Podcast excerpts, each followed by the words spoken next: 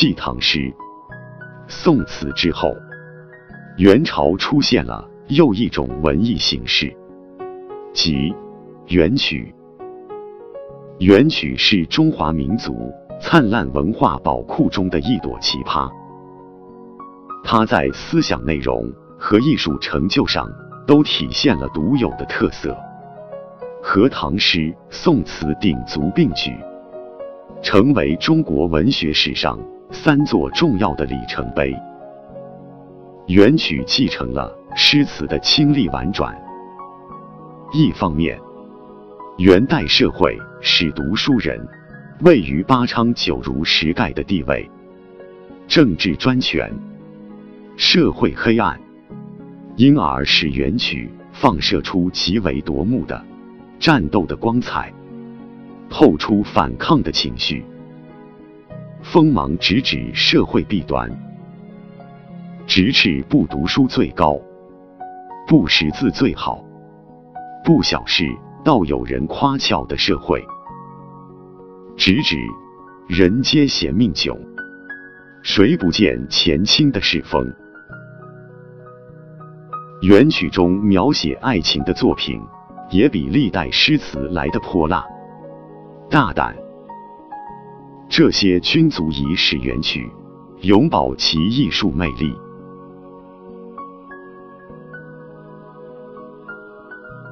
元代是元曲的鼎盛时期。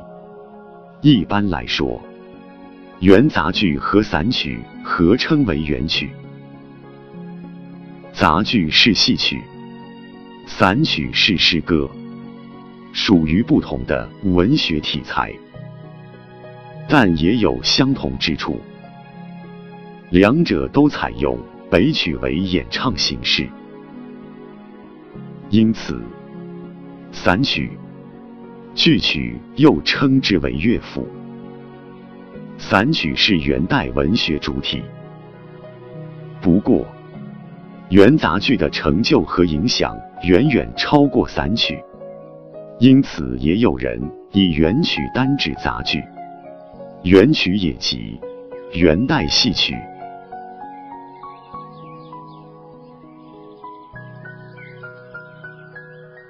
杂剧是宋代以滑稽搞笑为特点的一种表演形式，元代发展成戏曲形式。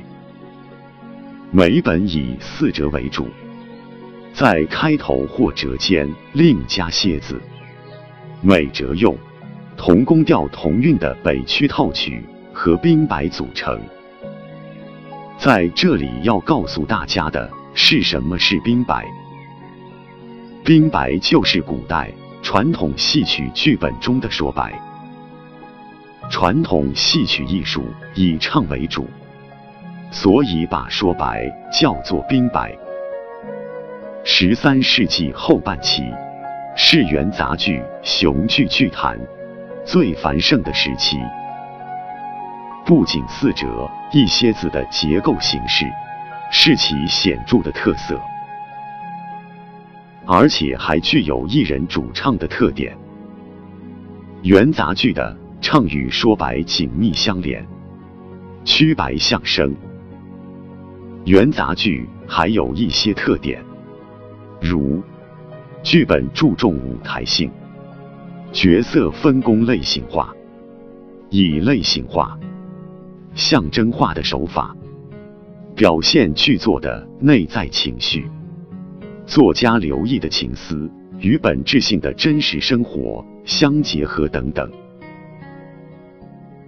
完全具备了戏曲的本质特征。他走完了戏曲的综合历程，是严谨、完整、统一的，又是个性鲜明的戏曲艺术。元杂剧是在。京院本和诸宫调的直接影响之下，融合各种表演艺术形式而成的一种完整的戏剧形式，并在以唐宋的话本、词曲、讲唱文学的基础上，创造了成熟的文学剧本。这比之以滑稽取笑为主的参军戏或送杂剧来说，已起了质的变化，成为了一种成熟的戏剧。元杂剧在内容上，不仅丰富了久已在民间传唱的故事，而且广泛的反映了当时的社会现实，成为广大人民群众最喜爱的。文艺形式之一，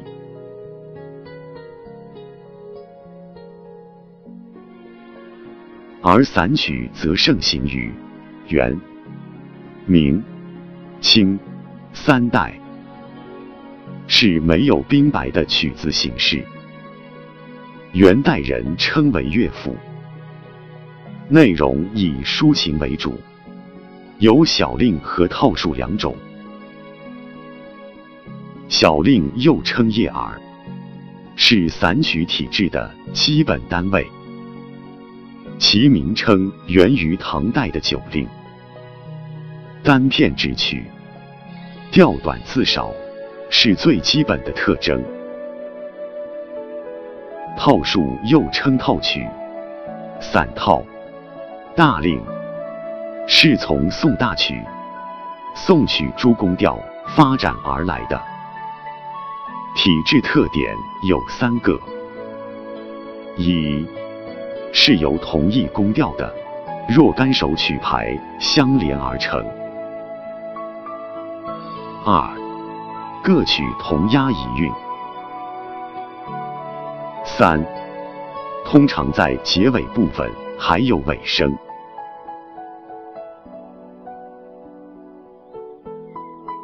元曲的发展。可以分为三个时期。初期就是元朝立国道，灭南宋。这一时期的元曲，刚从民间的通俗俚语进入诗坛，有鲜明的通俗化、口语化的特点和广放爽朗、质朴自然的情致。作者多为北方人。其中，关汉卿、马致远、王实甫、白朴、张养浩等人的成就最高。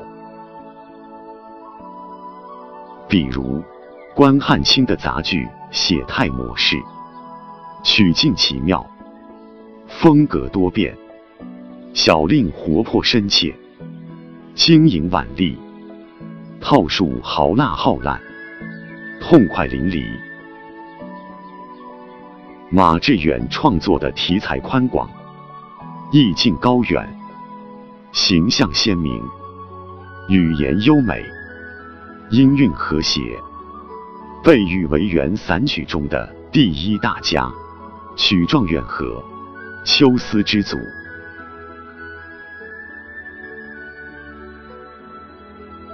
中期即是。从元世祖至元年间，到元顺帝后至元年间，这一时期的元曲创作开始向文化人专业化全面过渡，散曲成为诗坛的主要题材。重要作家有郑光祖、崔景臣、乔吉、张可久等。末期是元成宗的至正年间到元末，此时的散曲作家以弄曲为专业，他们讲究格律词藻，艺术上刻意求工，崇尚婉约细腻、典雅秀丽。代表作家有张养浩、徐再思等。总之。元曲作为一代之文学，题材丰富多样，创作视野扩大宽广，反映生活鲜明生动，人物形象丰满感人，语言通俗易懂，是我国古代文化宝库中不可缺少的宝贵遗产。元曲四大家为。关汉卿、马致远、郑光祖、白朴。元曲三要素包括：唱。即唱词，可。即动作，白。即对白。元曲的代表作有《窦娥冤》《天净沙·秋思》。关汉卿，元代杂剧作家，是中国古代戏曲创作的代表人物，号乙斋，乙斋叟。据各种文献资料记载。关汉卿编有杂剧六十七部，现存十八部，其中《窦娥冤》《救风尘》《望江亭》《拜月亭》《鲁斋郎》《单刀会》《调风月》等，都是他的代表作。马致远，汉族，大都人。马致远以字千里，晚年号东篱，以仕孝陶渊明之志，是我国元代时著名的大戏剧家、散曲家。代表作有《汉宫秋》《青山泪》。郑光祖，字德辉，汉族。平阳乡邻人，他是元代著名的杂剧家和散曲家，所作杂剧在当时名闻天下，声震闺阁。所作杂剧可考者十八种，现存《周公摄政》《王粲登楼》《翰林风月》《倩女离魂》《无言破连环》。伊尹赴汤、老君堂、三战吕布等八种，其中《倩女离魂》是他的代表作。